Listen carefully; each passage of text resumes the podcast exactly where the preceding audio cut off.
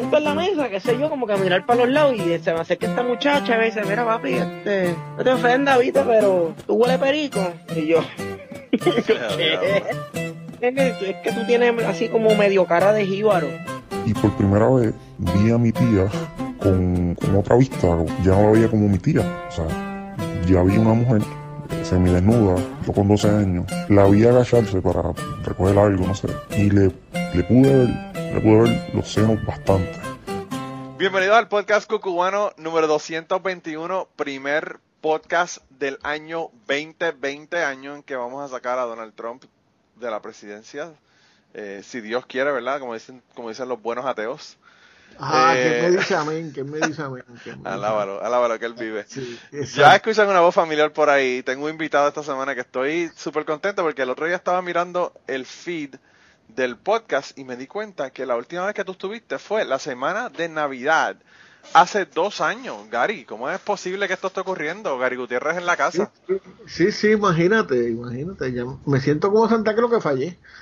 ¿Sabes qué lo que pasa? Lo que pasa es que yo he estado tanto allá en, en el programa tuyo, en, en, en, en cuerpo presente y por teléfono, que me siento que he hablado contigo en otras ocasiones, pero pues realmente aquí en Cucubano no hemos hablado hace tiempo. Sí, sí, bueno, y, y nosotros venimos hablando desde. Eh, eh, ¿Cómo es? Chacho, Desde. de- de cachete, de cachete autorizado. Desde de cachete, desde cachete. Sí, mano, lo que pasa es que eh, la política hay, hay que joderse, hay que, hay que hablar del asunto. Mira, ahí, vi que Begnot puso en, en Twitter que el, el, el Grinch boricua es que la luz se sigue yendo todavía después de dos años de, de haber pasado María. Usted, ve, ustedes, ustedes calumnian al país. No, no se han ido. Fue, fue hoy que, se, que llovió. Solamente Ah. cuando llueve. Solamente cuando llueve. Que eso eh, Sí. en- es como que cada día y medio. Sobre todo Pero- en septiembre, octubre, que eso es la, la época de, de lluvia. Yo recuerdo cuando nos reíamos de los hermanos, de los hermanos, este, Dominicano. Eh, de, de los hermanos, este, eh, dominicanos, porque se le iba la luz y esas cosas. Sí, sí, sí, allá, allá eso es lo que decía todo el mundo. Ah, lo usaba cada rato. Y yo pensando como que, diablo, de verdad que está cabrón. No solamente eso, sino que yo creo que la, la economía dominicana está mejor que la boricua ahora mismo. Oh, sí, entiendo que ellos crecen y aquí, aquí los políticos, para no decir que, que, que vamos para atrás, dicen que, que decreció. Claro, no, Que aquí, el problema es que siguen reciclando, reciclando nombres que, que son, nombres que son como la mierda, que mientras más uno los revuelca, más apestan, ¿verdad? Me dijiste ahora que, cuéntale, cuéntale a la gente lo que me acabas de decir, porque yo quedé malo de los nervios. Pues que hace, yo, estamos grabando como a las nueve y media de la noche. Yo a las cuatro de la tarde tengo el programa, y como a las tres y media antes de entrar al programa, eh, eh, empiezo a, ver, explota eh, mi feed de Twitter, ¿verdad? Porque eh, el Departamento de Seguridad Pública, que es como una sombrilla así tipo Homeland Security, Sí. eh, del país eh, eh, decidió que, que la mejor persona para ser chief staff de ese departamento, que no sé por qué necesita un chief staff porque tiene un secretario, pero bueno, este es Melinda Romero, que es la es una es la hija del ex gobernador Carlos Romero Barceló, a quien se le vincula con los sucesos de, de los asesinatos en el Cerro Maravilla, que, o, o- ¿verdad? Esa- la, nunca se la ha aprobado, pero lo que, la, la- por lo menos la, en la, Como, En la como popular- como OJ. No se la ha probado Sí, nunca, pero el guante, el guante estaba ahí eh, ensangrentado. exacto, en la memoria popular, pues, pues, eh, eh, es culpable, ¿verdad? Por Pero no solamente eso, Gary, ya, ya quisiera yo que eso es lo único que ha hecho Romero Barceló en Puerto Rico. Claro, claro, este, Porque no eh, solamente eso, sino que destruir el país, eh, toda la persecución, las carpetas, todas esas cosas son, son del, del mismo... Sí, sí, mismo y, y combo, ¿verdad? fíjate, Carlos Romero era un tipo, era un tipo, eh, tipo típico político de Latinoamérica, ¿verdad? Eh, El, el que tiene tres testículos y las cosas es a lo gritado y, y, Claro. y, de hecho y es interesante para ser justo porque yo lo conocí, hablé personalmente con él eh, y personalmente es otra persona, pero es su figura política, es así, ¿verdad? Es este tipo, es este tipo, tipo, qué sé yo, Rush Limbaugh, ¿verdad?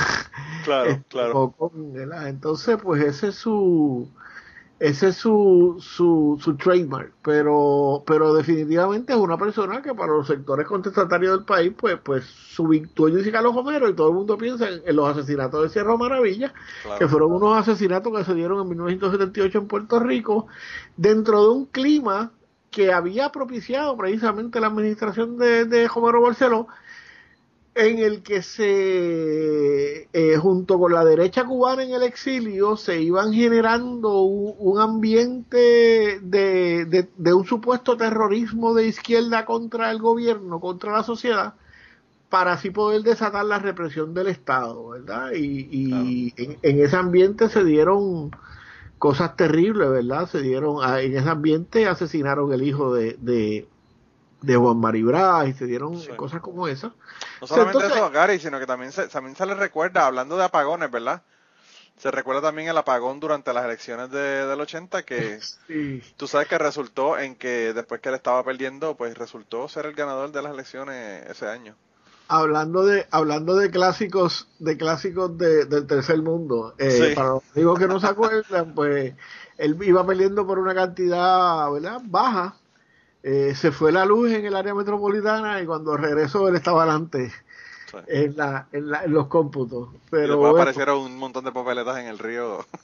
pero tú sabes, lo que, lo que es interesante es que no solo se siguen reciclando eh, esos nombres, tú sabes, los hijos de, de esa gente, pues nos los han espetado también en la política, tú sabes, y, y, y esta muchacha, y digo muchacha porque, digo, ya debe ser una doña, ¿verdad? Debe estar ya en los cuarenta y pico, cincuenta años.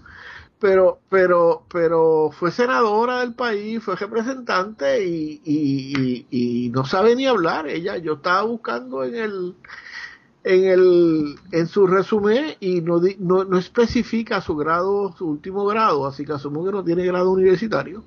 Sí.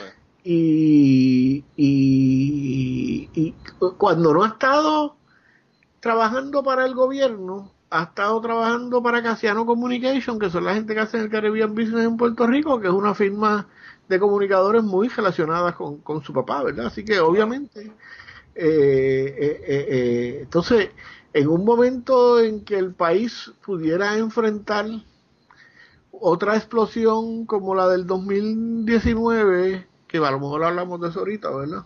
Sí. Este, y que si se da, probablemente se va a dar de forma más violenta por, por los resultados que tuvo esta, esta, esta, esta explosión que no fue violenta, ¿verdad?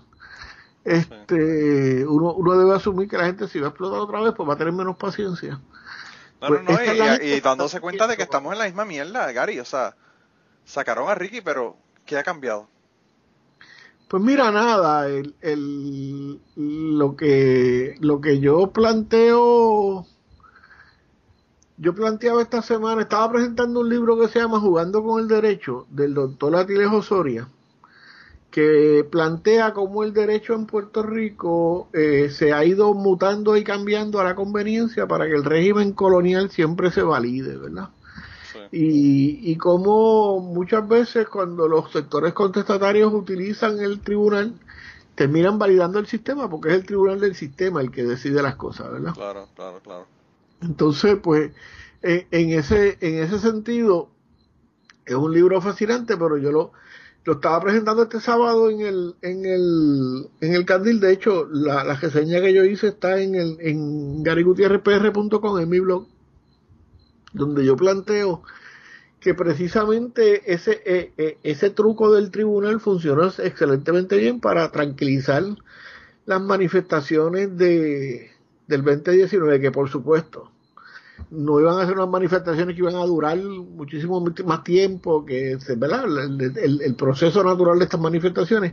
Pero independientemente de eso, la estrategia que utilizó el Estado de llevarse la controversia al tribunal, sacarlo de la calle, pues funcionó, la gente se comió el cuento del tribunal, ¿verdad? Y pues, ¿qué vamos a hacer?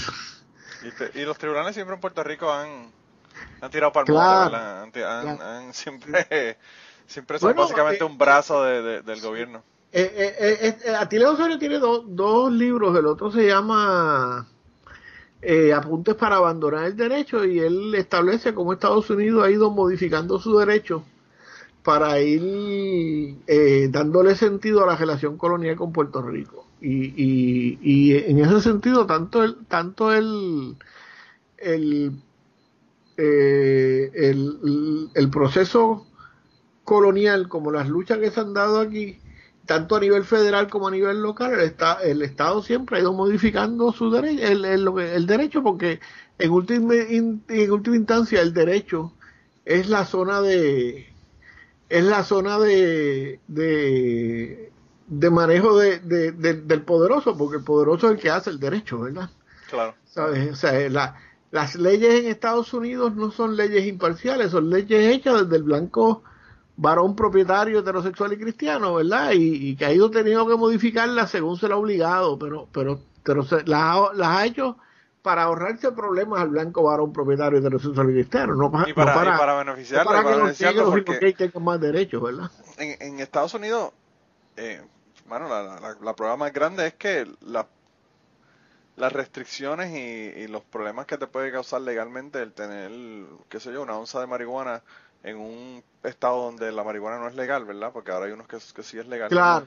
Eh, las, las penas son peores que si tuvieras cocaína. ¿Por qué? Porque ¿quién usa cocaína y quién usa la marihuana? Pues obviamente... eso, eh, eso, fue una de, de las grandes frustraciones con, con Obama, ¿verdad? Que, que eh, eso se da, por ejemplo, en el caso de la coca, que la cocaína, que es una droga de blanco, eh, la sentencia de Wall Street claro y que, y que te ayuda a producir porque te pones hyper claro eh, la la eh, eh, las sentencias son una séptima parte de lo que es la, la, la, sentencia por crack que es la misma que es la misma cocaína que es la misma cocaína claro más barata porque tiene menos tiene menos procesos procesos verdad sí. este y que y que cuando a ti te pero que es una droga que básicamente la usan los negros ¿verdad? entonces en ese sentido pues pues pues tú ves la, la diferencia de, de, cómo se aplica la ley para cuando tú eres blanco y cuando entonces una de las cosas era que, que, que Obama se había comprometido en eliminar esa diferencia y lo que hizo fue que la redujo, antes era cuarenta y pico de veces mayor la, la pena para el negro y ahora son siete veces, pero siguen siendo y, y lo irónico es que él es negro. Bueno, pero es parte de ese él, sistema. Él tiene, pie, él tiene pies oscuros, vamos a ponerlo de esa manera. Bueno, claro, sí. Él, si le preguntaron a los republicanos, es negro. Pues mira, yo no sé si yo te he hecho ese cuento antes, pero... De, de la... negro y de Kenia también, para completar. Claro, claro. Eh, sí, es un black fellow, es como es un color fellow, pero, claro. pero eh, eh, yo en el cuando cuando Obama salió electo por primera vez, yo estaba, eh, eh, las elecciones son alrededor del 2 o el 6, del 7 de, de noviembre, no, siempre es la primera semana, el, primer, el segundo martes de noviembre, ¿verdad? Sí. O el primer martes de noviembre, qué sé yo. Este, y, y yo estaba en, en San Luis como alrededor del día 12 o el día, o el día 13 por ahí. Y yo cuando voy a estos sitios regularmente viajo me meto, me, ¿cómo me monto en una guagua y viajo por todos lados y me fui a comer a un pocito dulce de soul food que había en, en el área de los negros. Mano, en St. Louis Entonces, hay una comida brutal. Sí, mano. es increíble. De eso tenemos que hablar también de la comida, porque ya me sí. está dañando la cabeza tú con las fotos de que estás poniendo en Twitter.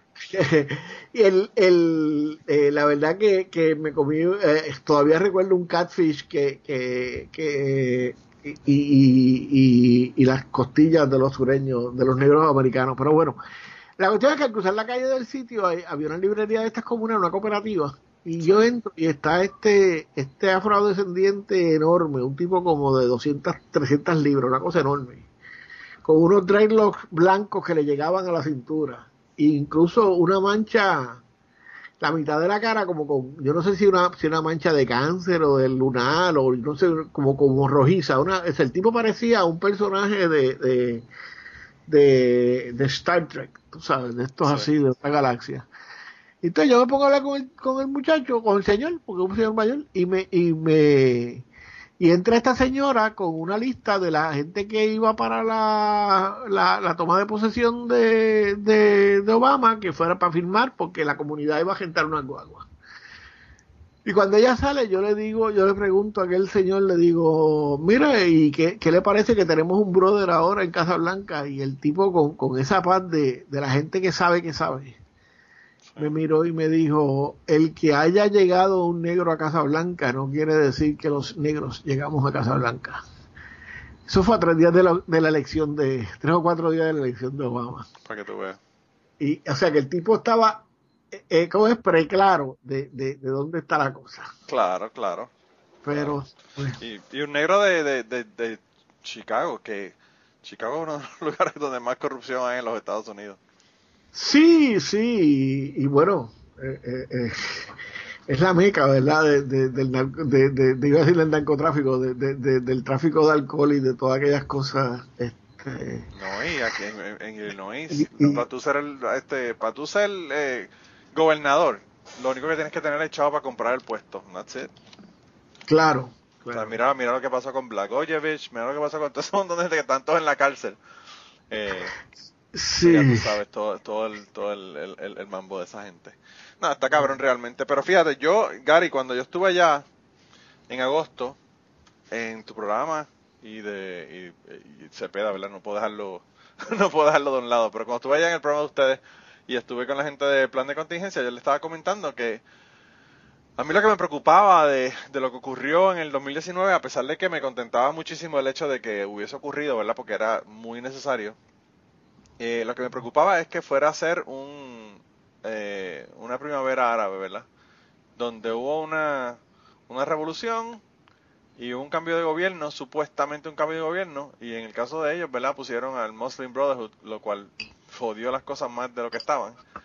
Y pues en Puerto Rico... Era el equivalente, que está- era el equivalente de Estados Unidos a, poner, a ponerle el Ku Klan a dirigir la... Casi. Bueno, que eso es ya es lo que hicieron en el 2016, Sí. básicamente. Pero, pero fue- ¿qué vamos a Pero, pues sí, o sea, y en Puerto Rico, pues ahora con Wandita, pues eh, estamos en la misma, tú sabes, eh, caras nuevas, pero bueno, o sea, Wanda era la misma claque de gente que, que estaban con Ricky.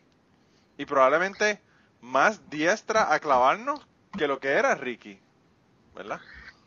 Pues Porque mira, a mí me es medio incompetente, pero, pero pues quizás ella, ella eh, sepa mejor cómo manejar las cosas y, y clavarnos, me ¿verdad? está, que me está más peligrosa, me está más peligrosa porque la gente que ha tenido que manejarla a ella desde que era fiscal eh, dice que es una mujer bien, bien sneaky, le dicen en Estados Unidos, ¿verdad? Que es muy hábil y, y, y, y, la verdad que, que eh, eh, es una mujer extremadamente conservadora.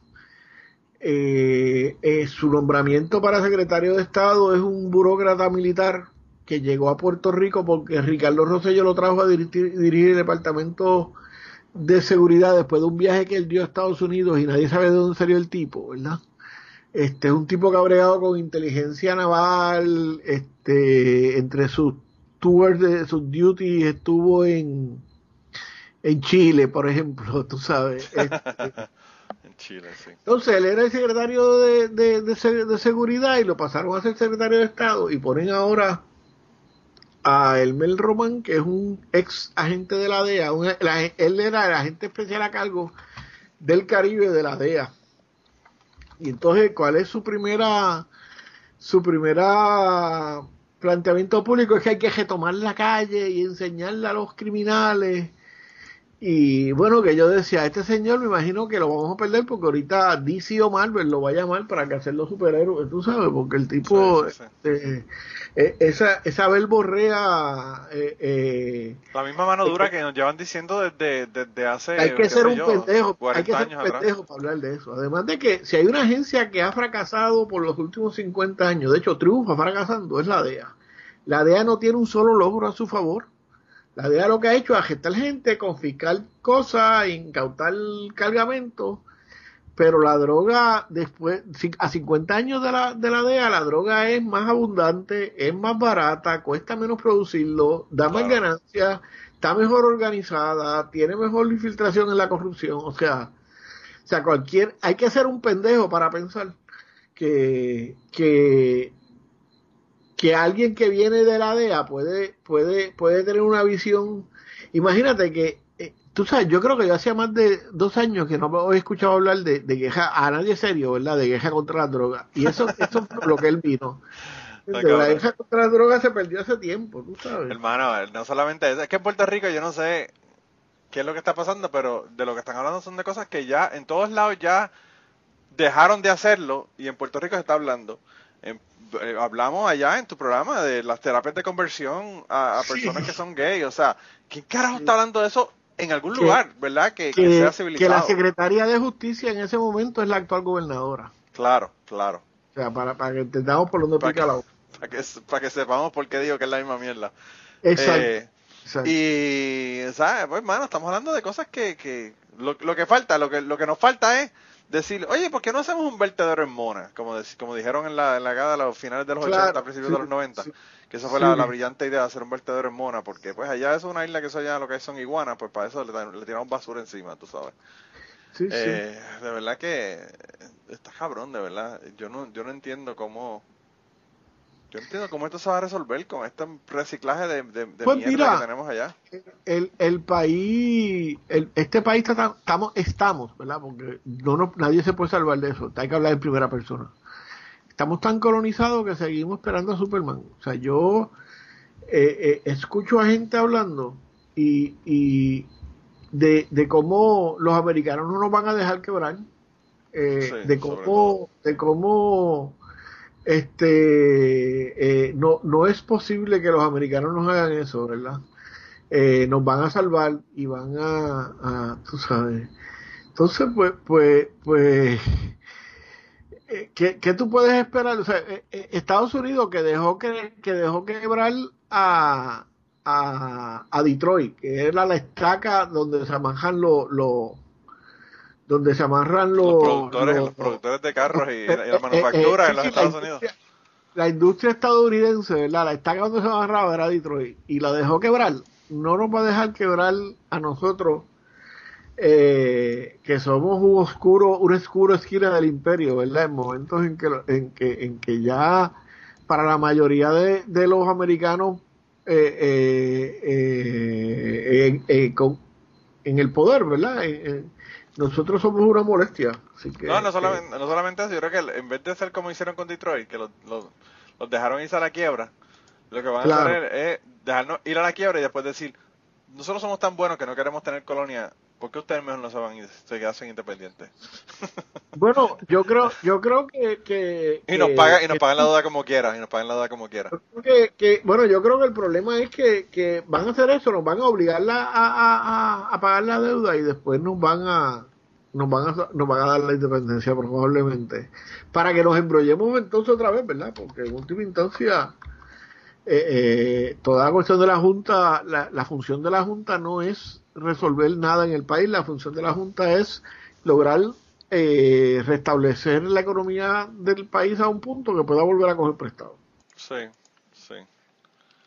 Eh, así que cuando me pregunta cómo estoy, pues estamos jodidos. Volviendo a la pregunta La verdad, que está cabrón, porque, mano, o sea,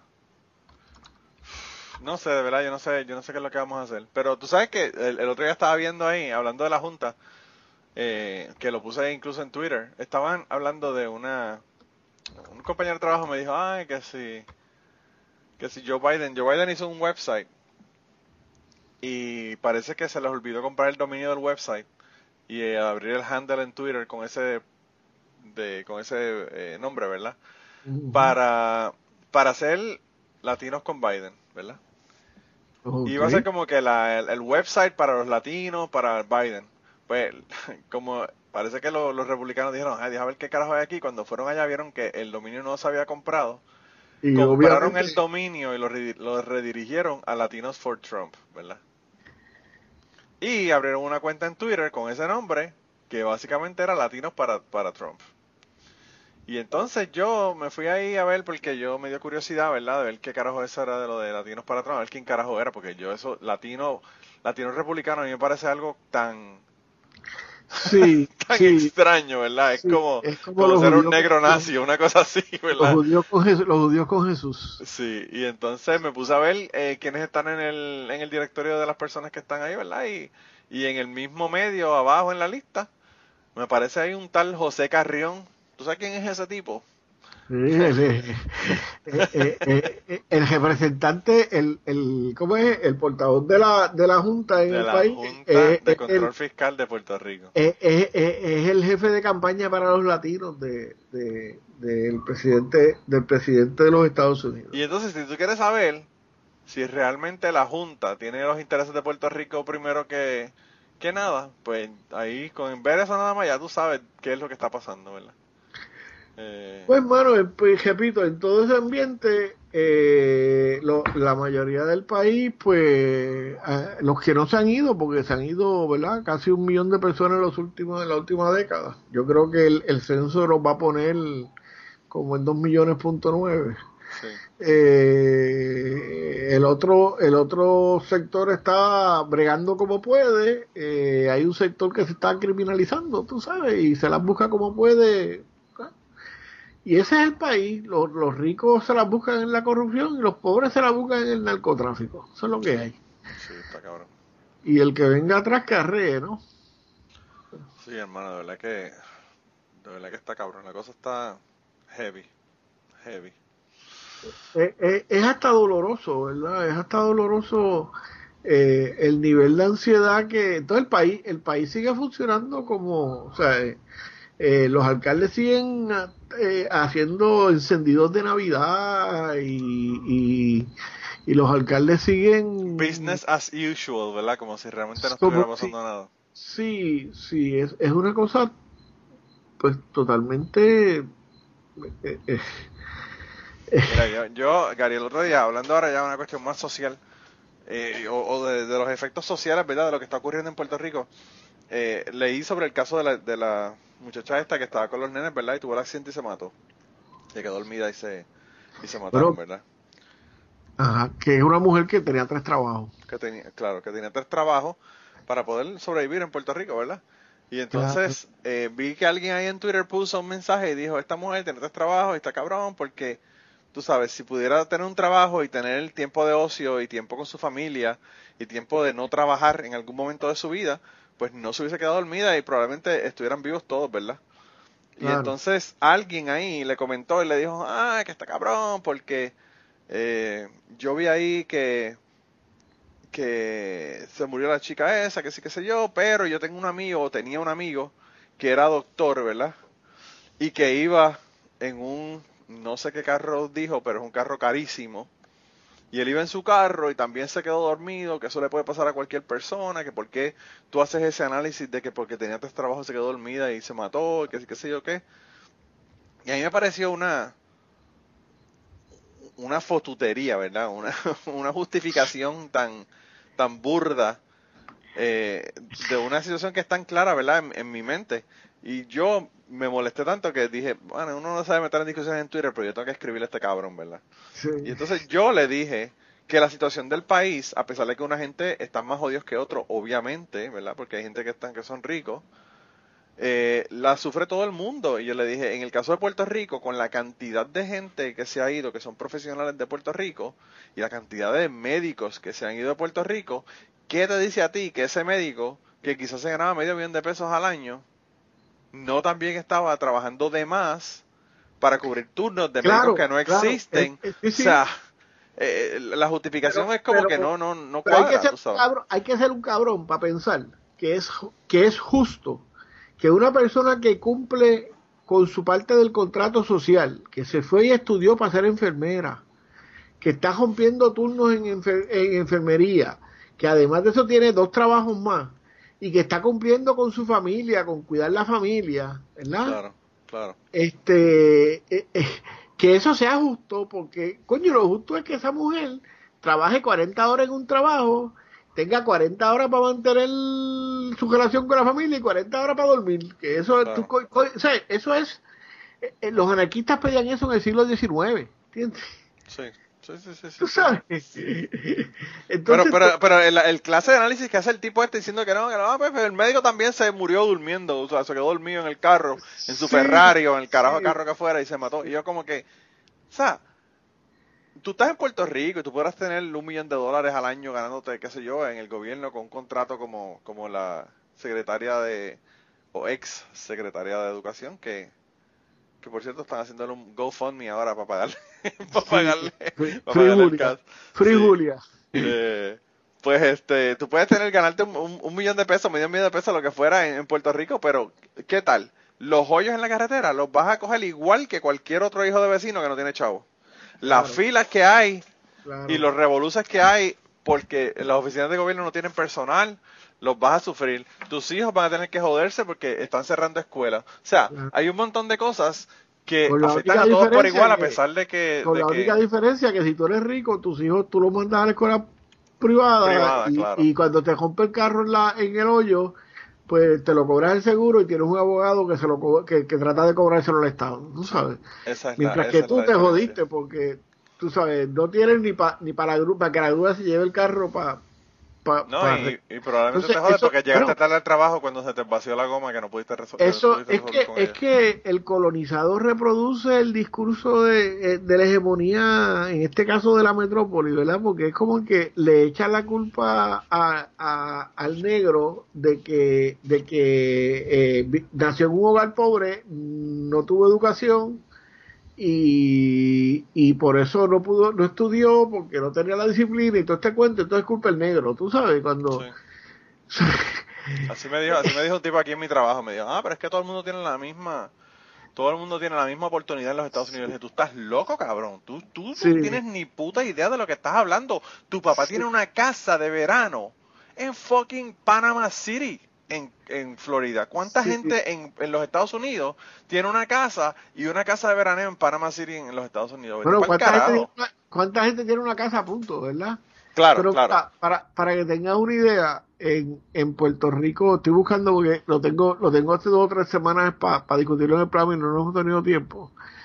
Pero, por ejemplo, eh, hay una nota del país donde habla en España que, que los alumnos pobres están, tienen cuatro veces la posibilidad de tener que repetir grado que, lo- que los alumnos ricos. Pues por claro, claro. Este, sí, en pobreza el 50% o más de la población de 36 pueblos en el país. O sea, eh, eh, eh, eso es una cosa espeluznante, tú sabes, que, que, que eso quiere decir que probablemente grandes sectores de los niños del país se acuestan por la noche con, con, con una comida de un bolso de papas fritas y un refresco, tú sabes, Sí. probablemente esa sea, tú sabes, las Claro. mujeres al límite de la pobreza eh, eh, y como cuidadora como cuidadoras informales porque entonces tenemos tenemos una una comunidad que de ancianos cada vez mayor que el Estado no está preparado para manejarla eso Claro. eso o sea entonces tú tienes tú eres una mujer pobre que tienes dos hijos por supuesto los cristianos te van a decir pues para qué se puso a parir hijos se debió haber casado para que el marido la mantuviera verdad pues, bueno, a lo mejor va, cabe la posibilidad de que el marido sea un cabrón que se fue, pero eso no lo vamos a discutir. Este, y, y, No, y, los, y los cristianos también te dicen, no uses contraceptivos. ah, exacto. Los, los hijos son una bendición, tienes que esperar que lleguen. Exacto. Cuando lleguen, llegaron. Pues entonces, esta que tuvo bendecida con dos hijos y que el marido se fue, o, o peor, se fue después de darle una pela, ¿verdad? A lo mejor tiene que cuidar también su mamá, Y a lo mejor tiene un trabajito de 32 horas porque no le dan 40 para no darle los beneficios, ¿verdad? Así que está trabajando, eh, 30 multiplica 32 horas por 725 y con eso ella tiene que alimentar los dos hijos más bregar con la mamá porque probablemente mm, el el plan médico no le cubra alguna de las medicinas, eh, nada de esas cosas, ¿verdad? Entonces, Claro. eh, lo- lo- los hijos de esa van a tener las mismas oportunidades que los que, que, que dos que los hijos de dos profesionales que viven en la Que el hijo de uno que le pasó por encima a un nido de tortuga. O que Exacto. mató a alguien cuando estaba y, este. que, y, y que, y, que, y que llegó a ser gobernador del Y que termina siendo gobernador de Puerto Rico. Exacto. que Pues, se pues, crió en la fortaleza, ¿verdad? pues, pues ya yo he llegado al punto porque una vez me estoy admito que la tolerancia se me está agotando porque ya yo he llegado al punto de que usted piensa así, usted es un pendejo, no voy a hablar más con usted. O sea, Mira, hermano, yo, yo creo que ya lo comenté en el podcast, pero yo tuve una discusión con un tipo aquí que me estaba hablando de, de ciencias ambientales, ¿verdad? Me estaba hablando del, del, cambio climático y toda la pendeja. Y, y yo le dije, ¿tú sabes con quién tú estás hablando, verdad? Yo estudié ciencias ambientales en la Universidad de Puerto Rico y después hice una maestría en manejo de recursos de agua. O sea, estás discutiendo con la persona incorrecta. Y él me dijo, ah, los científicos no lo saben todo. Y yo le dije, no lo saben todo, pero yo estoy seguro que tú, que trabajas en una fábrica que hacen PVC, sabes más de fabricar PVC que la esposa tuya que está que es ama de casa, que estaba en Bueno, y que, y que el abogado de la fábrica del, de, de, PVC. También, también, y que el abogado de la fábrica. Y entonces eh, siguió discutiendo conmigo y cuando yo, el muchacho me dijo, porque después sigue hablando de que, de que el ozono, no había prueba de que, de que la, la capa de ozono se estaba reparando eh, gracias a que se habían eliminado los clorofluorocarburos, ¿verdad? Y yo le dije, cabrón, o sea, hay una fórmula química que te dice cómo es que se rompe el ozono con los clorofluorocarburos eh, y, y te explica, eso es straightforward, ¿verdad? Eso es como una ecuación matemática, ¿verdad? Y él seguía diciendo que no, que no, que no, y, me, se pone a hablarme de que, de que no, porque lo que pasa es que el nitrógeno en el ozono, y yo le digo, el nitrógeno en el ozono, ¿de qué tú estás hablando? No, que el nitrógeno que hay ahí en el ozono. Yo le digo, cabrón, el ozono no tiene nitrógeno, el ozono es una molécula de tres oxígenos, ¿verdad? Que no hay ningún nitrógeno en ahí. Yo le dije, si tú me estás hablando de que hay nitrógeno en la atmósfera, quizás, pero el ozono no tiene nitrógeno. Y él me decía, tú me vas a decir que si yo googleo, voy a encontrar que el ozono no tiene, no tiene nitrógeno. Y ahí en ese momento, fue que yo me di cuenta de que yo dije, ¿para qué yo estoy discutiendo con este anormal, verdad? Perdiendo mi tiempo, que no sabe ni de lo que está hablando, ¿verdad? Y ahí yo le dije, mira, lo que pasa es que yo de verdad que estoy perdiendo, la, perdiendo las esperanzas en la humanidad. Y, y, yo creo que pues a mí lo que me quedarán serán como 20 o 30 años de vida más, así que yo ya no, no me estoy preocupando mucho por eso. Pues ya yo tengo ya yo tengo 62 y voy por ahí, pero pero me, me ya yo he llegado al punto que, que que prefiero callar, pasar con ficha. Los otros días yo discutía con una compañera acá porque cuando la revista Time selecciona esta niña grega Greta, Greta, como la persona del año, ¿verdad? Sí yo puse en mis redes sociales que, que yo lo sentía porque para mí ella es una persona bien importante que ayudó a visualizar unas cosas, pero en realidad no deja de ser una niña blanca europea, ¿verdad? Que, que, que en última instancia habla por referencia, y ella misma lo admite, ella misma admite que, que, que las mujeres que están sufriendo por estos por, por, las consecuencias de los cambios climáticos no son ellas, ¿verdad? Entonces, esto, yo, yo le decía, a mí me molesta que cuando los blancos educados tomaron Wall Street para, para, los, para la revista Time, esa fue la figura del año. Cuando, lo, cuando los, los, los, originarios de, de Sudamérica se tiran a las calles a exigir sus espacios. o, más cerca, Gary, cuando la gente en Ferguson se hartaron de que mataran negros los, policías y hicieron una revolución, tampoco un carajo lo hicieron. Tampoco, pero, pero entonces, este, pero este año se da que se está dando eso y ellos nombran a esta nena que en última instancia, eh, por, por, sin que darle importancia a lo que hizo, realmente mm, no es una científico, lo que ella dijo lo ha estado diciendo los científicos por, por, por 20 años y nadie le hace caso y nunca fueron la figura del año, ¿verdad?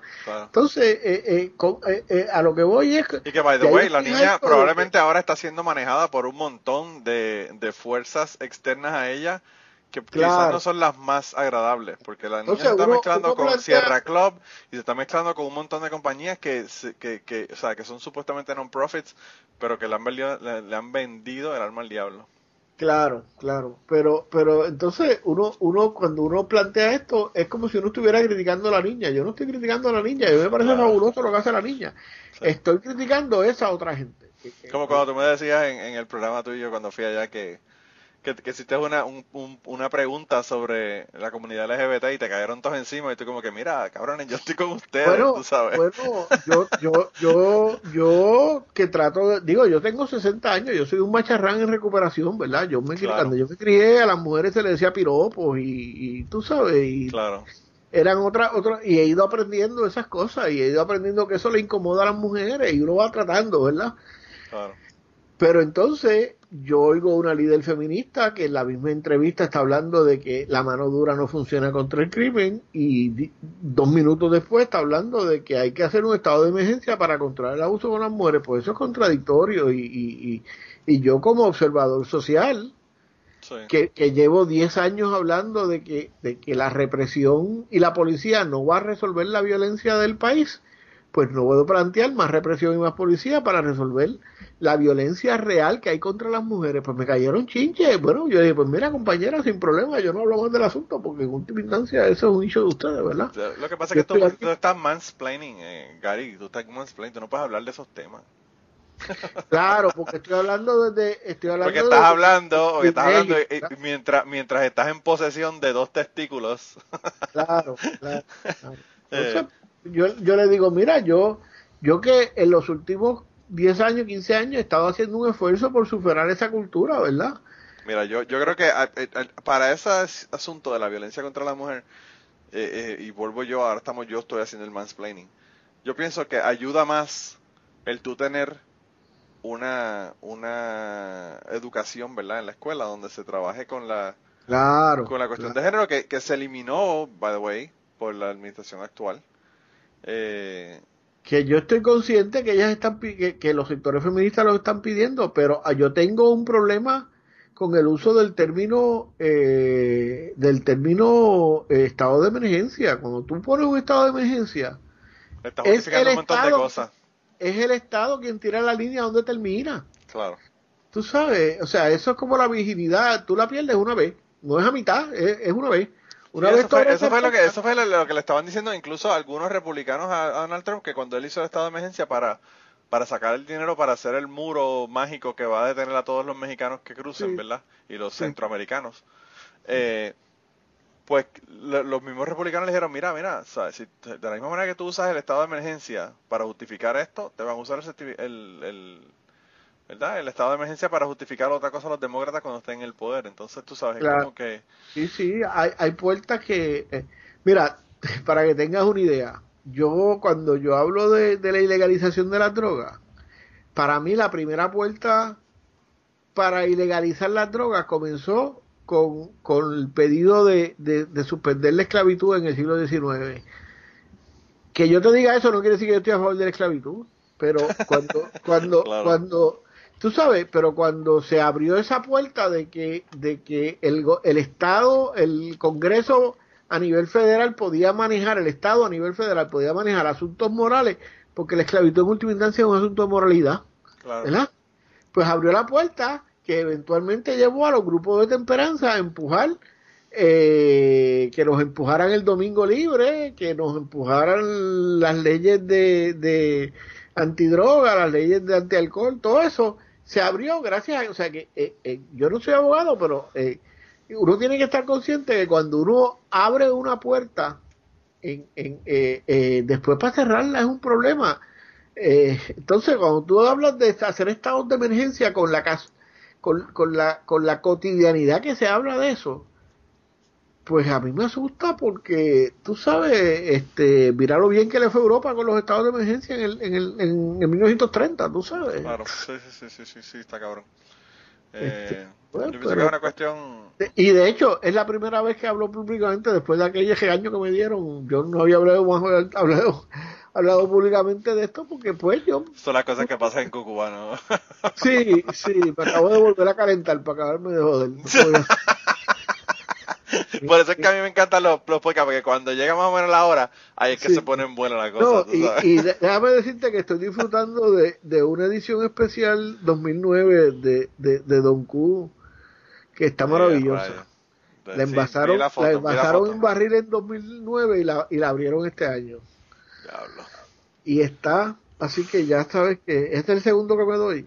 Mira, Gary, hablando, hablando ahora de alcohol, ¿cómo rayos tú hiciste para que te durara tanto el whisky que yo te mandé, que, yo te llevé allá. Ah, Cuando tú me mandaste la foto de la, de la botella vacía, yo no podía creer que todavía tú tuvieses algo de ese. yo soy un tipo, yo soy un tipo comedido, como tú sabes. Pero si es que nosotros casi no lo acabamos allí el, día, el día de que fuimos al paraíso. Bueno, lo que pasa es que ese yo lo ponía para los, para las ocasiones especiales. Yo antes de acostarme me doy un palito regularmente, una once y media, dos onzas con un hielito. Y eso voy, tú sabes, pero lo voy combinando con, a veces me doy me doy un doncucito a veces, ¿verdad? Entonces voy estirando la cosa porque... los chicos, los chicos de plan de contingencia me dijeron, mira, ¿cuánto, cuánto, cuánto te cuesta mandarnos eso? Nosotros te sí. el dinero, tú sabes. Y yo como que si me permitieran eh, eh, mandar alcohol por correo, yo creo que tendría un tremendo negocio aquí comprando alcohol de single barrel, ¿verdad? Y mandándolo para allá, para, Puerto Rico. Pues mira, este, este este, este ron de la Don está bien bueno y es un single barrel también. Este, y, es una edición especial que voy a tener que comprar otra botella porque ya está por la mitad y esa de la que cuando se acabe se acaba porque no lo no. Eso es como el que yo te ve, es la misma cosa, un single barrel. y, Incluso, o sea, tenía, ellos compraron dos barriles en el lugar donde yo lo compré y obviamente tú compras uno de cada barril y te saben un poquitín diferente. Sí, sí, sí porque eso, de, como no hay mezcla, no. Regularmente el licor que tú tomas es, la mezcla en diferentes barriles y, el, el, y, el, maestro decide cuál es el balance y ese, ese, Y así que mira pero hablando de comida hablando de comida ese, esa la foto fue la que tú pusiste cuando pusiste el, el, el barbecue que hiciste ahora para hace dos días en ah mano eh, eh, eh, eh tengo una joya fiebre con el barbecue que, que es interesante porque el barbecue es una cosa como que uno la piensa como que bien comunitario verdad tú sí. y, y para mí el barbecue es como que yo solo en el patio, como era que decía la canción del Piano Man, haciéndole, haciéndole la mola a un, a un Gin Anthony, era que decía la... Sí, sí, porque hay, hay mucha espera en el barbecue. Sí, pues entonces tú sabes, tú coqueteas con el fuego y estás allí el día entero y yo pongo música, pongo y sufres con el olor que empieza como a la media hora y ya está el olor ahí y tú estás como que maldita sea todo lo que falta. Y, y, y para mí, estoy cinco horas sentado allí, tú sabes, oigo blues y oigo y, y y es extremadamente relaxing. El problema es que después tengo toda la semana, toda la semana comiéndome el, lo que, pues, ¿sabes? Porque tú no haces un barbecue. Sí, es un montón, claro, es un montón de comida. Yo generalmente bueno, los vecinos se benefician, los beneficios de, los vecinos se benefician de, de, del asunto. Pero sí, tengo una fiebre con eso de los barbecues. Los que quieran ver las fotos en, en garigutierrespr.com, ahí hay fotos de... Eh, la, la cuestión que lo que te iba a preguntar es, eh, empezaste eh, practicando por tu cuenta? ¿Tienes una persona que te está ayudando? ¿Cómo ah, estás decidiendo cuáles son los...? Porque la, la me, me, mandaste una, una información ahí de que estabas haciendo eh, mezclas bien boricuas de salsas y cosas. Sí, sí, estoy, estoy experimentando porque, porque el barbecue en Puerto Rico eh, eh, es diferente al barbecue de Estados Unidos, obviamente. Nosotros tenemos una barbacoa eh, que regularmente se, se, se bregan con marinadas antes de, con adobo, ¿verdad? Y, se le da sabor antes de, de, asar las carnes y se asan y ya, ¿verdad? Este, y que lo importante es que el cuerito quede duro y esas cosas pero pero en Estados Unidos pues ya es a base de, de, la, de las salsas de barbacoa que se le añaden después y todo este tipo de cosas. Y hay, y hay mucha diferencia, depende de donde sea, ¿verdad? Porque no es lo mismo un North Carolina barbecue que un Kansas, que un Memphis o que un Kentucky, ¿verdad? Hay desde salsas de vinagre basadas en vinagre hasta salsas basadas en mayonesa, hay de todo en Mayonesa y, y, muchas que tienen este mostaza. Sí, los tejanos se que son incluso como amarillas por la mostaza.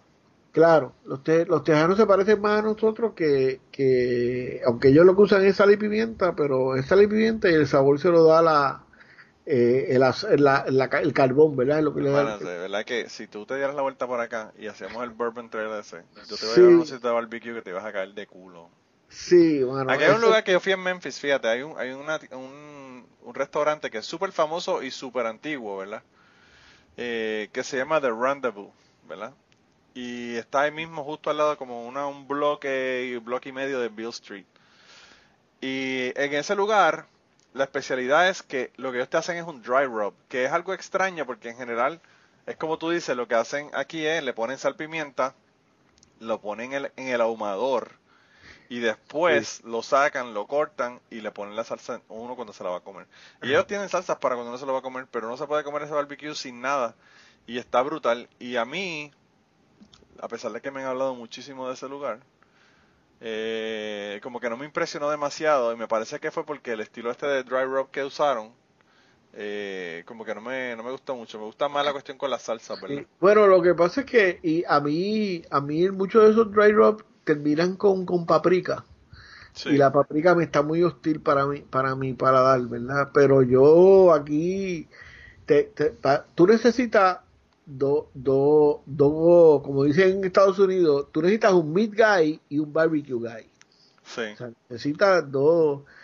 Tuve la suerte que fui a un, fui a un, a un supermercado que hay acá que es Econo y, y me puse a preguntar allí, conocí al, al jefe de, lo, de la carnicería y el tipo se echó para mío, entonces pues me guarda las cosas cuando llegan y, y el tipo que yo le consulto es el de las carnes. Entonces, pero el amigo C. Lucas de, de, de la manada B8, que es un, que es un asador, un asador, un equipo de azar que, que ha ganado premios a nivel internacional. De hecho, ellos tienen un, un hamburger que ganó en estado, en todo Estados Unidos, que eso es o sea, los americanos cuando vienen al hamburger son, son bien exigentes. Sí. Y, y ellos, el hamburger de ellos es un, es un eh, eh, y llegó, no sé, a un nivel bien alto a nivel mundial. Pero bueno, la cuestión es que Ese es el que, el que está en, en Guayanilla. en Guayanilla, y Lucas es el Sí, sí, tipo más generoso del mundo en términos de que tú le escribes y en dos minutos te te, te, te contesta y te ayuda y entonces pues es el tipo que me está dando la mano pero en realidad yo siempre a mí me había gustado eh, pero como todo el mundo pues tú empiezas con un barbecue de gas y después pasas al, a uno de y vas poco a poco verdad y eh, subiendo de categoría.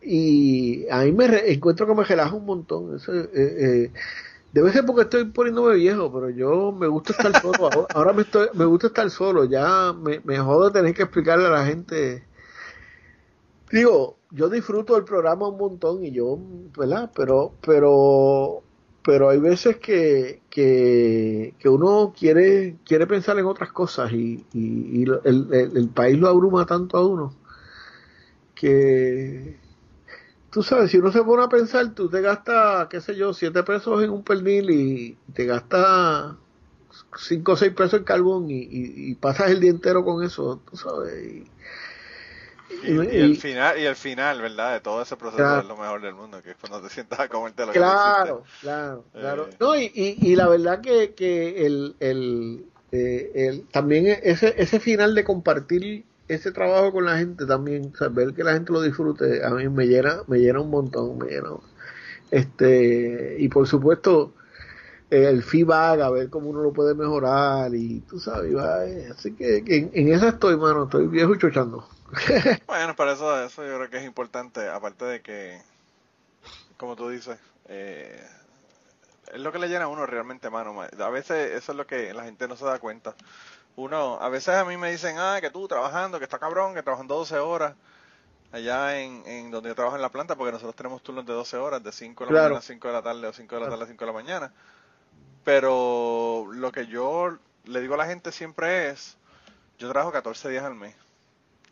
Y el resto del tiempo, pues estoy en la casa disfrutando, paseando eh, o haciendo lo que me da la gana, ¿verdad? Eh, Hasta viendo Netflix, si me da la gana, ¿entiendes? Seguro. Y, y yo pienso que eh, nosotros en los Estados Unidos y, y en Puerto Rico, que a veces es un reflejo de lo que, de lo que ocurre acá, eh, como que nos enfocamos demasiado en el trabajo y no nos damos cuenta de que el tiempo de ocio es muy importante, ¿verdad? Muy importante. Pues mira, yo creo que, que en términos generales, eh, y probablemente por la, por la pues, situación económica, muchos puertorriqueños no, no tenemos realmente hobby, ¿verdad? Más allá del deporte. Sí. Y, y entonces tú llegas a cierta edad que, primero que económicamente, o sea, yo, tú salir a comer en Puerto Rico a cualquier sitio más o menos middle class, tú sabes, estás hablando de, de 25 o 30 dólares por persona por sentada, tú sabes Claro. Este en un país donde donde un día de tra- en un día de trabajo la persona hace 70 pesos ¿entiendes? Sí. Eh, si, si tiene la suerte de trabajar ocho horas este entonces pues pues esto de, de, de tu, pues para mí pues es una alternativa económica para uno para uno y, y como te digo es como que bien zen tú sabes es como que bien porque tú tienes que estar enfocado mirando, bregando con el carbón, tienes que mantenerlos en unas temperaturas y tienes que estar pendiente que si baja la temperatura o si sube demasiado, y entonces tienes que estar como que mindfulness, le llaman eso en inglés, ¿verdad? Estar presente. Sí. Y, y, y a mí eso me vacila, así que, tú sabes. Y obviamente es una buena excusa para darme el palo y oír música. Y, O sea que yo estaba diciendo que tengo que rebajar como 20 libras, 20, 20 a 30 libras ahora y, y lo que hago es, primer fucking episodio del año, hablar de comida. Pues, para dañar, para dañarme la como- cabeza como enseguida. todo buen boricua. Sí, Sí, mano, es que también, de hecho, eh, eh, también eso, eso de estar saludable también es overrated. Tú sabes, yo creo que uno tiene que, que ser feliz primero y yo tengo... Fíjate, mi, yo mi tengo hermana, de- mi, mi, mi hermana, mi, mi tía, ¿verdad? Yo tengo una tía, de por parte de mi mamá, que vive en Puerto Rico, y una que, que vivía, pues ya murió, en Atlanta. Y entonces, pues, eh, mi tía de Puerto Rico vino a Atlanta. Yo le dije, ah, bueno, coño, si tú vas a venir a Atlanta, pues yo lo que hago es que viajo a Atlanta, que para mí de aquí de, no es Atlanta, realmente es Kennesaw, que es al norte de Atlanta. De aquí donde yo vivo son como cinco horas, cinco horas y media. Que para mí eso es nada, ¿verdad? Sí, yo, para mí, yo, vivo en Ponce y ir a Juana 10 viajar y Juana 10 está como a 6 villas de Ponce. como, como seis millas, sí, pues no, aquí no, aquí cinco horas es nada. Pero nada, el caso fue que arranqué para allá, ¿verdad? Y yo le dije, cuando venga, por favor, tráeme pasoa, porque quiero pasoa. Eso fue hace muchos años atrás. y entonces ella me trajo, no Oye, solamente me me trajo... que haya superado eso porque te iba a tener que sacar de la lista de amistades. Bueno, yo no es junto con, es que- gente que me pasó, ah, bueno. Bueno, lo que pasa es que los pasoas hay que saber hacer las cosas, ¿verdad? Hay que hacer, eso es más que... Eso es más que para ponerle un, un poquitín a un martini, ¿verdad? Cosas, ese tipo de cosas. Medio de entera. Es que, bueno, ahorita te digo, sigue el cuento. Es que tú, es que tú estás en- entregado con, lo- con los fucking whisky y, y tú eres No, un- y yo soy, yo soy hardcore para las cosas. Yo el café es negro, expreso, sin azúcar y es lo que hay. Y que sepa café. Wow, y el whisky, no, que sepa whisky, el, tú sabes, pero bueno. Eh, repito, uno, uno, se, vie- uno se pone Yo viejo. no soy y tan purista con la cuestión del café. se, se pone, se pone, no, mano, yo con el café, No, yo- sí, yo lo sé, si tomé café contigo allí en, en, en Plaza, en Plaza yo del- soy tipo extremada, soy, soy, el, come bien, come mierda, por eso lo admito, lo admito. Sí, pero anyway, el caso fue que yo le pedí que me trajera porque no se consigue, ¿verdad? Y yo casi no lo uso, pero pues no tenía. Ah, Y ella me lo trajo. Y trajo eso, trajo Don Q, trajo un montón de, de, de, de alcoholes. Incluso me trajo un pasoa de, de mango, me parece. Que eso yo ni sabía que existía. Eh, pero nada, me trae todas esas pendejas y yo me siento en casa de mi tía de Atlanta con ella a beber y a hablar mierda. ¿Verdad? Que es lo que el mejor nosotros sabemos hacer, por eso es que yo tengo un podcast. Eso es el, eso, esto mismo que estoy haciendo aquí y me senté allí con ella y lo hice. Y mi otra tía, ay, que ustedes que están borrachos. Y yo le digo, pues si nosotros lo que nos hemos dado son dos tragos. No, que sí, qué sé yo qué, bla, bla, bla. Y entonces, yo me voy a acostar. Y se acostó como a las, qué sé yo, 10 de la noche, 11 de la noche, una cosa así. Y nosotros seguimos hablando mierda en la cocina, en el comedor y bebiendo. Como a las 2, 3 de la mañana, mi tío se levanta. Todavía ustedes están aquí bebiendo y hablando. Que sí, que sé yo qué, que mañana, que no se van a levantar. Que sí. Yo, yo- yo le dije, ay bendito, ahora nos jodimos ahora dos viejos con, con, con la mamá velándonos de que, de que nos acostáramos, tú sabes. Y yo le dije, vamos a acostarnos porque esta mujer no va a dormir pensando en que estamos nosotros aquí y que no, que no este nos hemos acostado todavía. Y cogí y me acosté. Y mi tía era ese tipo de persona que se acostaba temprano, que siempre estaba preocupando cómo, cómo lucía, que se hacía cirugías plásticas porque esto, porque lo otro, que siempre se cuidaba lo que, lo que comía, lo que bebía, no bebía alcohol. Tú sabes, mi otra tía es de estas que te dicen, eh, te- ah, te mandan una foto y dices, diablo, ¿dónde tú estás? No, estoy en, en Colombia aquí, que vine. O estoy en, qué sé yo, en Costa Rica y siempre tú la ves con amistades bebiendo, jodiendo. Hizo una casa y lo primero que hizo fue hacer una barra afuera con, con unos gases buenas cosas para hacer los paris brutales en la casa, tú sabes, ese tipo de personas. Y entonces mi tía, hace la, la que se cuidaba y no bebía, murió hace como tres años de cáncer. Y mi otra tía está por ahí corriendo el mundo, acaba de llegar de España. Así que, eh, como tú Sí. dices, Yo tengo, yo tengo, yo tengo dos primos que son hermanos que, que, que, que pasó eso. El, el primo, el que es militar, que comía a sus horas, que hacía ejercicio, te tuvieron que trasplantar un riñón y el otro que se bebió el río portugués y se fumó la ceiba. Este, está por ahí, tú sabes, feliz como una lombriz. Pero, pero a mí me parece que, que, que uno tiene, y, y, te- y yo eso, como decía Borges, yo he cometido el peor de los pecados, ¿verdad? Porque no, no he sido, no he sido feliz, a pesar de que no tengo razón para no serlo. Este, porque yo siempre fui un viejo, tú sabes, yo era de los tipos que cuando yo tenía 12 años yo escuchaba WKQ, que era noticia el día entero, tú sabes, Sí. este, y siempre he estado preocupado por, por, por pendejadas y, y, y tú sabes, este, yo cuando... hermana en el episodio de este año, de este año pasado que, que mandó uno, que yo le, le puse de título La verdadera historia de Manolo, porque ella contó mi historia Ah, lo, lo escuché, sí. por los ojos de ella. Ella dijo eso, que yo, que yo siempre he sido un alma vieja, y es por eso, porque yo siempre también era igual. Sí, Era de yo, las tenía, personas yo que- tenía 14 años y estaba preocupado por, por- porque tenía, tenía que ir a Vietnam y tú sabes, me faltaban cuatro años para, para inscribirme para que de hecho cuando llegué ya se había acabado Vietnam, pero bueno, Sí. este, tú sabes, esas preocupaciones, yo siempre he vivido en eso, yo siempre he sido así y y ahora de viejo pues he ido poco a poco eh, a pesar de que pasé mi etapa budista donde aprendí a manejar esas cosas y digo, más o menos, ¿verdad? Con la cuestión de la meditación y todas esas cosas. Pero, pero en este momento, pues, que tengo unos compromisos que no me permiten viajar y esas cosas, pues, pues el patio y el barbecue se han convertido como en un refugio para eso. Y ese es mi espacio. Yo he estado casado con la misma mujer por desde el 80, así que tú sabes, ya nos conocemos y ella no, no, como es, como yo le digo a la gente, jode menos que el mínimo federal, así que, Sí, sí. y, y nosotros sabemos cuándo dejarnos los espacios, o sea, nosotros somos dos seres humanos que compartimos la casa y compartimos unas cosas y otras no las compartimos, punto. sí. Y, y, y nos damos los espacios. Aparte de que esa mujer, yo no sé, ¿verdad? Yo la conocía solamente en persona cuando estuve allá en Puerto Rico un El rato. día que te, el día que te Y- saltaste. ¿no? El día que me jalté. Y no sé, me pareció que esa mujer eh, es muy es tremenda, tremenda mujer. Así que, Sí. aparte que la tu- compartí con ella, ¿verdad? Cuando hablé con ella aquí sobre su libro. Pero De hecho, lo, va, lo está editando en español ahora. sí, eso eso vi que lo está que lo está editando en español. Eh, pero bueno, Ari, eh, de verdad que yo lo que no quiero es que no pasen de nuevo dos años y que vuelva antes de los Pero, dos pero, años, porque bueno, imagínate. este, yo me preocupa porque este, en la introducción de este programa duró hora y media. Sí, sí, ¿verdad? Este, pero mira, yo creo que yo creo que ahora un poco, an- eh, ¿verdad? Para, para ir cerrando, me parece que, que este tipo de espacios que, que tuvieron como, como un boom en el, en, el, en el 2018 y me parece que han ido, lo- los podcasts, ahora hay demasiado de podcasts y hay como que ha ido bajando también la... la eh, La calidad, impacto- dilo, la calidad. el- la, cali- la calidad y el impacto y, y hay muchos podcasts que simplemente eh, son las mismas voces que, que a uno no le interesa escuchar en la radio, ¿verdad? Como de nosotros.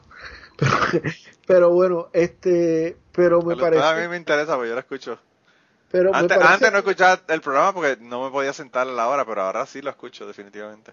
Claro, claro, que es la ventaja del podcast, ¿verdad? Sí, pero es una ventaja brutal. Y, y digo, nosotros nunca sabemos de qué vamos a hablar en el programa, así que tú, si a uno le interesa, lo escucha, y si no, lo prendió y está hablando de cosas que no le interesa a uno, pues uno lo deja de escuchar. Claro. Pero, pero me parece que estos espacios son importantes, aún entre en broma y en serio, que, que nos hablemos. Yo creo que el país necesita hablarse más allá de los referentes de la, de la, de la política electoral, más allá de los referentes de, de los parámetros de la cultura política del país y, y, y me parece que estos son los espacios para hacer eso, ¿verdad? Plan de contingencia, el caso tuyo, Sí. este, a teorizar que para mí, ¿verdad? Ya casi, yo casi no tengo tiempo de escuchar podcast, tengo como tres años de atraso en todos los podcasts, pero bueno, este, pero que, que, que, que donde uno tenga la libertad de, de hablar de lo que uno quiere y de lo que uno siente y de, y de irnos, de irnos aprendiendo, o sea, yo cuando hablo contigo pues pues aprendo qué es lo que ser qué es lo que es ser un, un- un profesional en el exilio tú sabes cómo manejas tus cosas y cómo, y cómo- porque parte de nuestra nación es esa verdad está allá. Y me parece que, que ese escucharnos, eh, lo- los podcasts nos permiten eso, ese escucharnos y, y, y, y escucharnos más allá de, lo, de los referentes, más allá de la cuestión legal de que uno no puede decir malas palabras en la radio. También hay cosas que, que uno, yo a veces en la radio, me, aunque no lo creas, hay cosas que me cohibo porque sé que, que, que va a ser tan difícil explicarlo que, que, que van a caer mal, la gente no lo va a entender. No porque yo sea más brillante que nadie, sino porque yo tengo otras perspectivas que a lo mejor la gente no tiene, ¿verdad? Entonces... y, cada persona en base a su formación, ¿verdad? Y en base a su experiencia, aporta unas, unas cosas que quizás otras personas no pueden aportar, ¿verdad? Claro, claro. claro. Y, y sobre todo en la cuestión intergeneracional, ¿verdad? Cuando yo escucho plan de contingencia, yo escucho gente que pueden ser hijos míos, ¿verdad? que, eh, que, están que están analizando el país desde su realidad, de una realidad que yo no conozco, de la realidad de, de, trabajos precarios, de siete pesos, de, de, tener que compartir gente con gente porque no pueden sobrevivir, de, tú sabes, eh, eh, y, y, pues eh, me parece que esa es la importancia de este tipo de, de, de, conversación, ¿verdad? Que, que, uno puede decir, pues que, tuve dos horas hablando mierda con Manolo, pero pues este nos ponemos en perspectiva dónde estamos como país y ese tipo de cosas, ¿verdad? Así que... Claro, claro, claro. No, yo pienso, yo pienso que yo siempre lo he dicho, que las experiencias personales a veces no, nos hacen darnos cuenta de unas realidades que a veces no nos damos cuenta de que están ocurriendo. O sea, uno, uno pensaría, bueno, el año pasado tuve la, historia esta que me enviaron, ¿verdad? Por, por email, del chico que no solamente perdió la virginidad con su tía, sino que tuvieron relación hasta que él tuvo 19 años, desde los 15, ¿verdad? Eh, y uno piensa que eso nunca ocurre, que eso es una cosa extraña, que eso, qué sé yo, que es una aberración, whatever, lo que uno, lo que uno, ¿verdad? Uno, se le ocurre en la cabeza. Sin embargo, yo quisiera que tuvieses visto, Gary, la cantidad de personas que me enviaron mensajes después de ese episodio diciéndome, ah, yo conozco un caso así, ah, mira, yo conozco un caso así, ah, mira, así. Sí, incluso, incluso la, la sexóloga eh, Rosa, Rosa Montaña me, me dijo que es algo que es, que es bien común en España incluso. Pues, pues eh, eh, es que una cosa que yo aprendí con los budistas es que nos creemos tan especiales que nos creemos que nuestras situaciones y nuestros problemas son, son únicos. Claro. Y, y mira, tú sabes, uno es un pendejo más bregando con los mismos problemas que bregan todos los pendejos, ¿entiendes? Claro. Tú sabes, este, y, y ¿cómo, ¿quién fue? Oscar Wilde el que decía, ni, ningún comportamiento humano me debe ser extraño, ¿verdad? Sí. Este, y, y, y eso, en ese sentido, cuando tú, por ejemplo, yo recuerdo una serie que nosotros hicimos de hace como, como 20 años, el periódico La Perla, sobre los góticos en aquella época, porque tú sabes, los muchachos había esa fiebre y en los centros comerciales se reunían estos muchachos y eso. Y igual, tú sabes, entrevistando a los muchachos, dándole espacio a los muchachos se explicaran, mira la cantidad de, de incluso religiosos que, que yo, un pastor nos escribió que gracias a eso él había recibido nuevamente en su iglesia, yo no sé si eso es bueno o malo, ¿verdad? Pero estos muchachos y que estaban, por, porque en esencia son, cuando uno mira más allá del, del cascarón, uno ve que eran tipos brillantes que estaban tratando de hacer sentido de su mundo. Y, y, y eh, como tú dices con la cuestión de, de, que te pasó con ese episodio, que imagino que te debe haber pasado con, con, con otros episodios que tú has tenido ahí de, de, de, de, gente que brega con, cosas terribles, ¿verdad? Este, que sí que en última instancia hay un montón de gente en esa, o sea, un montón de gente que, o sea, tú no eres tan especial que tus problemas eh, son diferentes a los problemas de todo el mundo. O sea, yo estoy pasando, estoy, tengo estoy en una etapa de mi vida de los 60 años, pues tengo los problemas que tiene la mayoría de la gente a los 60 años, tú sabes, que, que, que se pueden personalizar en otra gente, pero eh, como es en situaciones un poco diferentes, pero pero en última instancia eso es lo que hay. estamos bregando con padres envejecientes, estamos bregando con, con generaciones nuevas de sobrinos o hijos que son, tú sabes, es lo mismo, es lo mismo para todo el mundo. Entonces yo creo que, que, que, que que estas conversaciones nos recuerdan también que somos que somos igualmente mortales todos, ¿verdad? Que, que en última instancia no, no somos tan especiales nada, pero bueno definitivamente. Pero yo creo que ya el alcohol está hablando, no sé, no sé Mira, yo quiero, yo quiero leerte una, una, una historia que me enviaron, pero me la enviaron escrita por email. No voy a decir el nombre porque la persona, yo no, no sé si quiere que sepa que le diga el nombre, pero muchas gracias por enviarme la historia. Incluso le dije, grábamela y la, y la pongo, ¿verdad? Me dice Manolo, esta es la historia de mis familias por parte de mi papá y de mi mamá. Por parte de mi papá, mi abuelo, don R, caminando por la plaza del pueblo de Ponce, vio a mi abuela, doña G, luego se encargó de averiguar la dirección de ella y fue y la pidió. El detalle de eso es que le llevaba 20 años, él tenía 36 años y ella de 16. Entonces la historia dice que después de un arreglo monetario con los bisabuelos, la pidió y cuando ella eh, le dicen, ahí está, cuando, cuando ella llega le dicen, ahí está tu novio. Ella, doña G, una mujer fuerte pero muy poco cariñosa. La casaron con él, seis hijos después, eh, pero nunca demostró cariño jamás. Viniendo de esta historia era entendible. Se montaba en aviones y se iba para donde fuera y dejó al viejo solo. Él murió de 96 años y ella murió de 102 años. Por parte de mi mamá, doña I y don E se juntan y empiezan una relación de eh, detalle en ellos. Una relación, eh, no sé, no, entendí esa parte. Una relación de detalle en ellos. Ella, la estoy viendo según, según lo, lo, envió, ¿verdad? Ella tenía 23 años, divorciada y dos hijos. Él, 16 años. Siete años de diferencia, tuvieron cinco hijos juntos más dos de ella, que son siete en total. Eh, de más está decirte que doña I era una mujer de fuerte carácter, bolitera, espiritista y alcaldesa de barrio. Me encanta esa descripción, puñeta. Por eso fue que le dije, mándame la historia. pero quiero que me la, que me la amplíe, ¿verdad? You don't fuck with that lady. Sí, mano, esa doña me encanta. ¿Sabes que Esa señora es la que yo quiero para el fucking podcast, para que me, me cuente la historia de ella. Eh, entonces dice, mi mamá y mi papá vivían uno detrás del otro en el barrio. La leyenda me dice que cuando mi abuela, doña I, se dio cuenta que había una relación con algo más, los casó a doña E con don E, y porque alegadamente yo venía en camino. Yo llegué 11 meses más tarde. El detalle es que él tenía 23 años y ella tenía 15, 8 años de diferencia. Y lo que me dice de, de conclusión en el email es, en resumidas cuentas, vengo de una familia de pedófilos. Pues mira, para que ah, volvemos otra vez de cómo que no somos tan especiales. Yo eso que tú eso que tú me acabas de hablar, mi abuelo era un joven de 23, 21, 22 años, 23 años, llegó a Ponce a trabajar en la en la droguería Moscoso en, el área de fotografía. Tenía un problema del estómago y fue a visitar una curandera famosa en la ciudad, que era mi bisabuela doña Carla.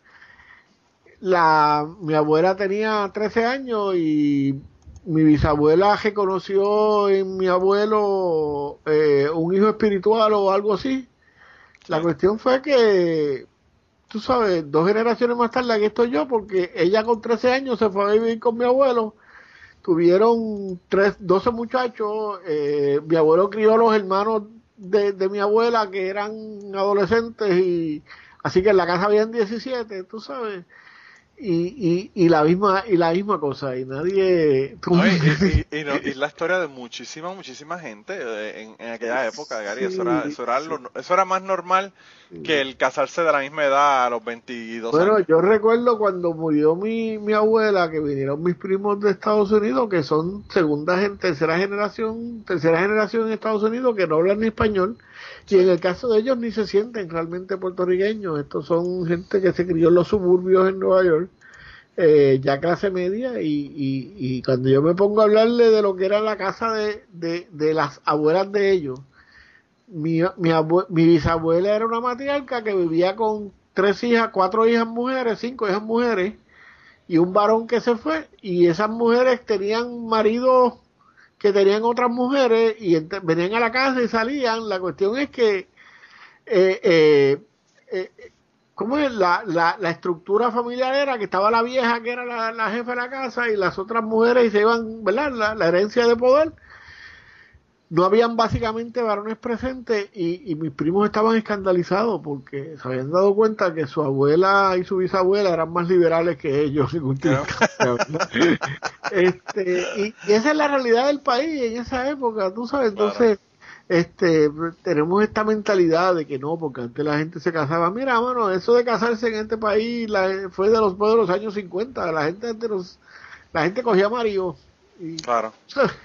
claro.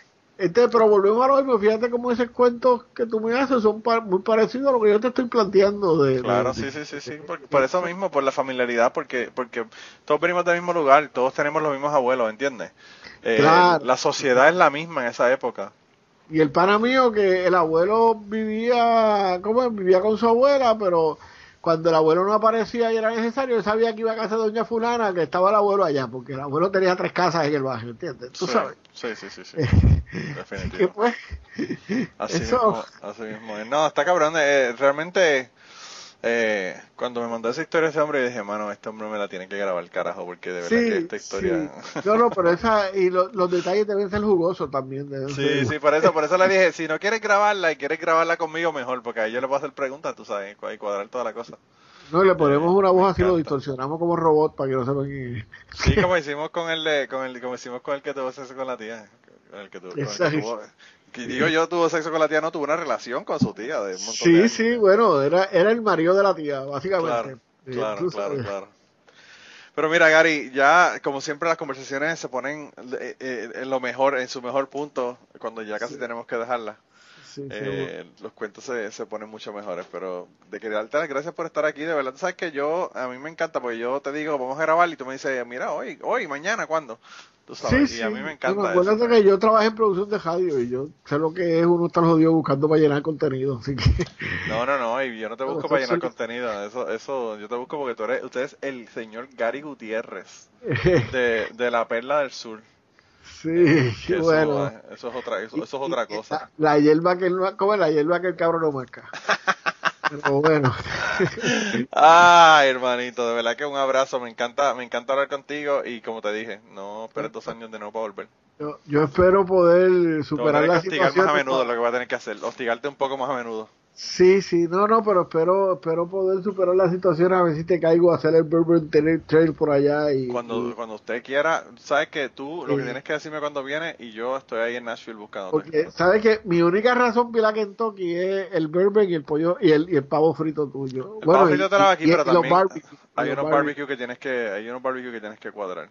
Mira que Sí. aquí un señor eh, de una, de un, una compañía que tiene aquí que hacen barbecue me hizo llorar aquí en una, una- en una ocasión después de María, el muy cabrón.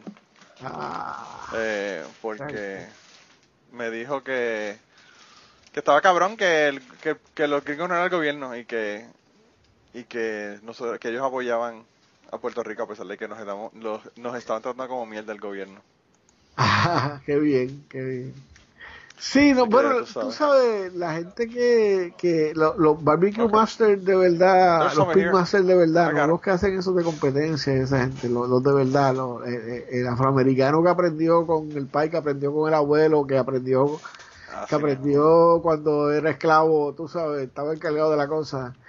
Eh, son gente bien bien simple y bien solidaria y, y, y- No, y él me ha un- dicho que él estaba en Puerto Rico, me dijo, que él, me- él vino aquí, estuvo, me dijo que había venido y había estado en una, él ha venido varias veces, pero en una ocasión dice que él cuando fue a, en, cogió un cruise ship, ¿verdad? Ahí en San Juan, dice que cuando estaba saliendo de la bahía de San Juan, que vio el fuerte y toda la pendeja del morro, dice que él no ha visto una, una bahía más hermosa que la bahía de Puerto Rico, y de, donde estaba el, el área del morro. tipo Pero- la sensibilidad. Pero no, Sí. la gente que brega con fuego, eh, eh, eh, eh, tú sabes, yo creo que eso, para empezar, es de las cosas que nos hizo seres humanos, ¿verdad? Gracias, gracias a aquellos ancestros que encontraron un, un, un venado quemado de un fuego de pasto y dijo, "Me voy- yo me voy a comer esa pendeja. Sí, Y descubrió que sabía mejor que... que sí. y dijo, esto hay que manejarlo de alguna manera, tú sabes. Esto hay que recrearlo, ¿verdad? Hay que volver a recrearlo. Sí, así que desde, desde aquel ancestro o aquella ancestro, ¿verdad? Sabe Dios si fue mujer para acabarlo de... Este, eh, eh, hay, hay una relación con, con uno dominar el fuego que es como que ancestral de uno, es como que, yo no sé si es que un booster de testosterona o algo, pero uno se siente así como, Sí, hay- hay como algo- primal, tú sabes, primal. Te sientes como que como que estás ahí viendo a los cucubanos hablando en el, al lado del fuego y comiendo. Exacto, exacto, sí, sí, y, y- y bebiendo Don, don Cuañejo del bueno. Mira, para que, para que te dañe la cabeza, la, la asignación que te voy a dar, Gary, tienes que ir a un a una página de internet, le tienes que dar en Google, se llama K-N-O-T-H, Knott's Barbecue, en Grand Rivers, Kentucky. Y vete y mira la foto, para ver si te, te Que animas, te animas a venir acá para que la para que, mí para eso es como pornográfico, ¿sabes? Yo veo Sí, esas sí, sí. cosas, pero sí, sí. A los 62 años el porno tuyo tiene que ver ya con después de comida. los 60 años, ya de los 60 años es más pornográfico que, que ver nena. Así que, bueno, Ese señor, ese señor fue el que me hizo llorar. Me dijo, me dijo, "Eh, tú, tú, este, olvídate de lo que está diciendo el gobierno y de, la- de lo mal que los están tratando ustedes ahora luego de María. Nosotros los apoyamos y nosotros sabemos que ustedes son boricuas y que son, este, parte de los Estados Unidos y que tenemos que, ¿verdad? Que ayudarnos, ¿verdad? Por luego de María. Y yo dije como que anda por el carajo. ¿Verdad? Que me dio un taco cabrón. Pero bueno. Pues Manolo, pórtate bien que vienen los reyes para que te pongan algo. Chacho, a ver si, a ver si me dejan, aunque sea al revés, que me dejen hierba. Sí. Le, le compraste un montón de regalos para dejarlo debajo de la cama. A ver si te Le voy, a, le voy a comprar regalo para ver si me dejan hierba. Imagínate, imagínate. Pero bueno, acá en el país, pues, estamos acá sobreviviendo, así que cuando quieras hablar, Bueno. me llamas. Estamos, estamos Sí, en sí, sí, esa. sí, sí, te, te tengo que castigar más a menudo lo que tengo que hacer. Hablar contigo es una excelente excusa para meterle al, al mejor de los mejores. Ah, pero imagínate. Hecho en Ponce, imagínate. La capital de Puerto Rico. Ya tú sabes, el ombligo del universo. Sabes que, que eh, eh, ¿cómo es? Eh, Ponce es Ponce y el resto del territorio a conquistarse. Ya más, cambiaron, el- ya cambiaron la, ya El cambiaron la frase, nos jodimos. El territorio a civilizarse es el resto, así que, Wow, wow. ¿Qué vamos Yo a creo que hacer? con esa, en esa nota vamos a tener que dejar el podcast aquí porque no quiero hablar de Ponce.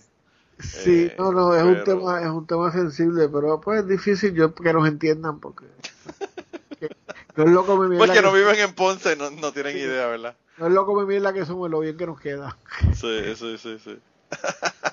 bueno, Gary, pues de verdad que un abrazo y, y nada, seguimos, nos, nos mantenemos en contacto. Un abrazo para ti, hermano. Sabes que estamos acá a la suerte en el solidario. Cuídate. Oh, gracias. Eh, salud y resistencia, como dice Gary. Salud y resistencia. Y antes de terminar esta semana, queríamos darle las gracias a las personas que nos han ayudado con el podcast. Raúl Arnaiz nos hizo el logo y a Raúl eh, sus trabajos los consiguen en homedecomic.com. Así que dense la vuelta por allá y chequen los trabajos de, de Raúl que están brutales. Y la canción del podcast la canta Maida Belén con Rafi Lina en la guitarra y Kike Domenech en el 4. Y eh, queríamos dar las gracias también a ellos por haber permitido que nosotros usáramos la canción para el podcast. Si te gusta el podcast y quieres apoyarnos en el podcast, puedes ir a la página de Patreon de nosotros, que es patreon.com slash cucubano y ahí puedes hacer aportaciones para el podcast y además de las personas que aporten eh, ahí para el podcast, le vamos a tener material adicional que no va a estar incluido en el podcast dentro de la página de Patreon. Así que dense la vuelta por allá y chequenlo. Gracias por habernos apoyado, gracias por recomendar el podcast, gracias por contarles a su abuela, a su tía, a su mamá y a sus amistades. Gracias por darnos follow en Twitter, porque tenemos muchas personas que nos escriben todas las semanas y queremos darle las gracias a ustedes también, porque sin ustedes realmente, pues para qué vamos a grabar el podcast. Y nada, con eso los dejamos, se cuidan un montón y nos vemos prontito.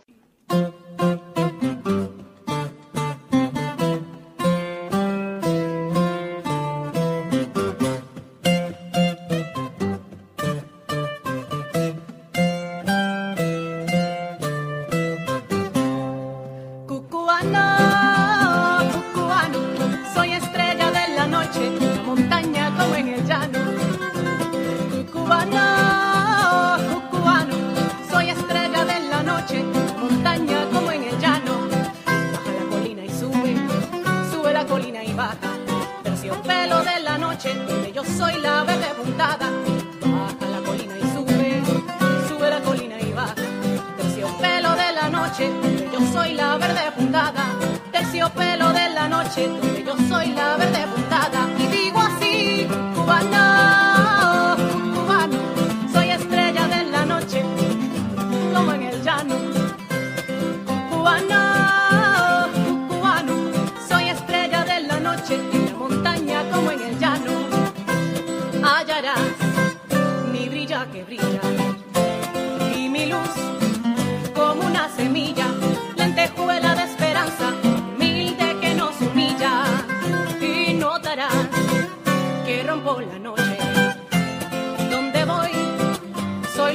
soy